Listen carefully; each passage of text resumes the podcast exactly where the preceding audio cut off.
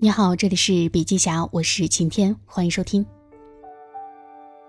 做一名普通员工的时候，你往往会抱怨领导的指令不合理，交流模式不够科学等等。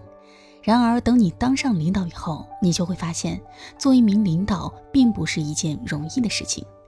曾在谷歌、苹果等多家公司工作并担任领导的苹果大学导师金斯科特认为。无论是哪家公司，成为一个好领导的关键，都是与下属保持良好的关系。这件事情说起来容易，做起来难。从根本上来讲，领导是需要对结果负责的人，但是他们是通过指导团队来实现结果的，而非凡事亲力亲为。因此呢，领导需要兼顾指导下属、建设团队和负责结果。斯科特认为，在这个复杂的过程当中，把关系定义为绝对坦率，则有助于每一位领导，无论是组长、中层还是高层领导，有效的去理解。在谷歌，领导发号施令并没有意义。做成一个项目，往往不是靠个人的单打独斗，而是依靠集体智慧，共同推进而成。为了实现一个看起来不容易达成的目标，或是一个有重重困难的项目。领导需要有方法的关心一起工作的下属，而不是单纯的发号施令。然而，对于一个领导来说，过分关注结果会阻碍你对下属的关心。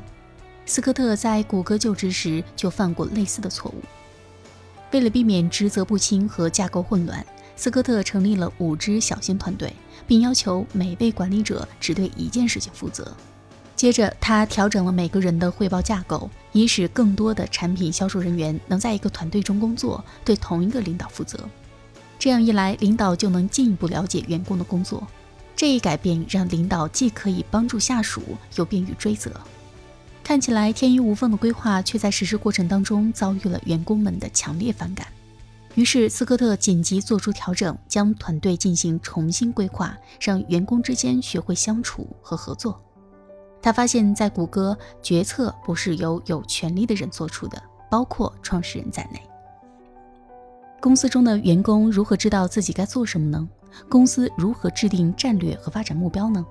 成千上万的员工如何理解公司的使命呢？斯科特将这些过程叫做“把事做好”，也就是 GSD 闭环。实践这一过程，关键在于避免冲动。这经常被很多自以为已经把事做好的领导者所忽略。当 GSD 闭环运转有效时，它会让你的团队更加紧密的合作，以实现超出人们大脑认知边界的目标。这是每个人都梦想实现而实现不了的。作为一个领导，首先你需要倾听团队成员的想法，并且创造一种人与人之间相互倾听的文化。接着，你需要营造一个包容这些想法的环境。以确保在所有人完全理解这些想法的潜在效用之前，他们不会被扼杀在摇篮当中。但是记住，一个容易被理解的想法不一定是好的。之后你们必须讨论这些想法，并且更为严格的验证它们。再然后呢，就需要做出决策了。决策要迅速，但是不能太快。由于不是每个想法都能够参与到倾听、到阐明、到讨论，再到决策这些环节，所以下一步是将更大的团队带进闭环。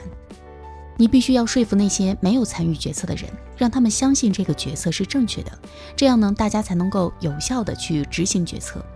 执行以后，不管是做的正确与否，团队都必须从结果中总结学习，然后再次开始整个过程。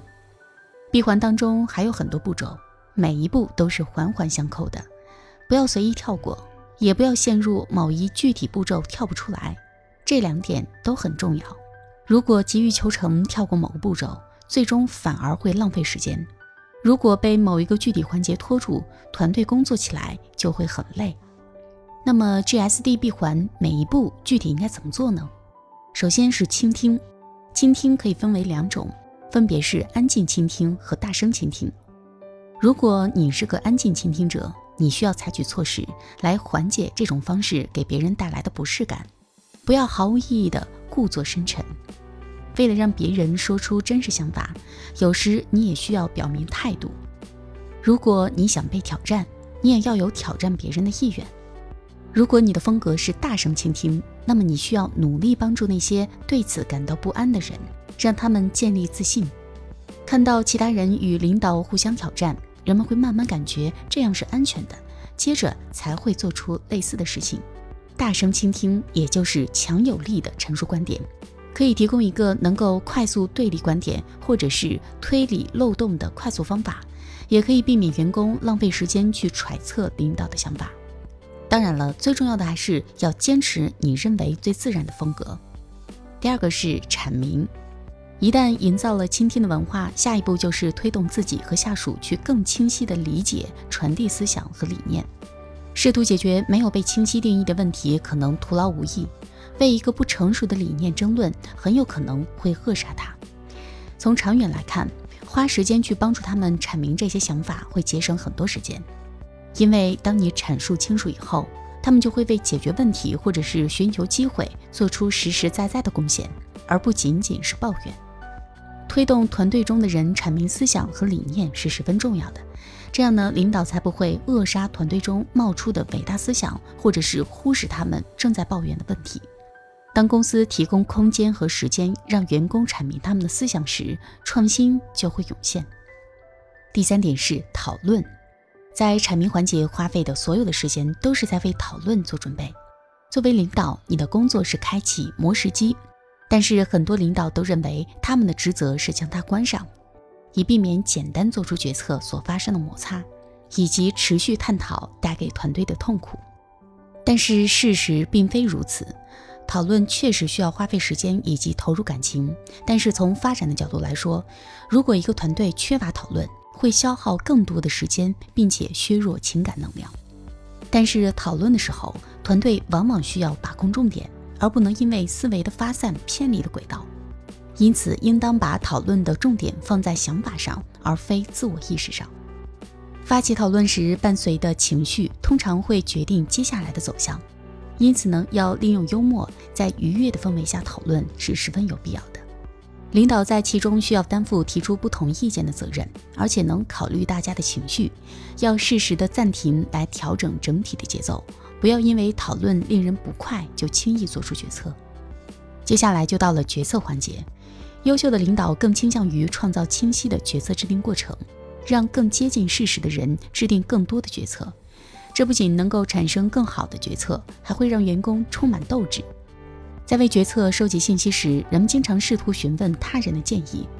你认为我们应该怎么做呢？但是，曾经与斯科特在苹果一起工作过的一名管理者谈到，人们的建议中总是会掺杂一些自我主义，这会引发派别之争，因此会导致团队做出不好的决策。所以他建议要寻求事实而非建议。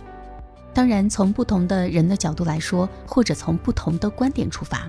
事实也会有所不同，但是这不会像建议一样成为一道底线。接下来是说服，一根筋的领导通常是个格外差劲的说服者。他们认为自己没有解释的必要，或者他们的逻辑是只管去做，不要问我。同时，由于他们通常不了解或者是不关心大多数成员的感觉，所以他们不会去解决情感问题。他们期望人们按照他说的做，只因为他们是上级。也因此无法建立公信力，但即使是更开放包容的领导，有时也会感到一筹莫展，以至于让人觉得他们忽略他人的想法。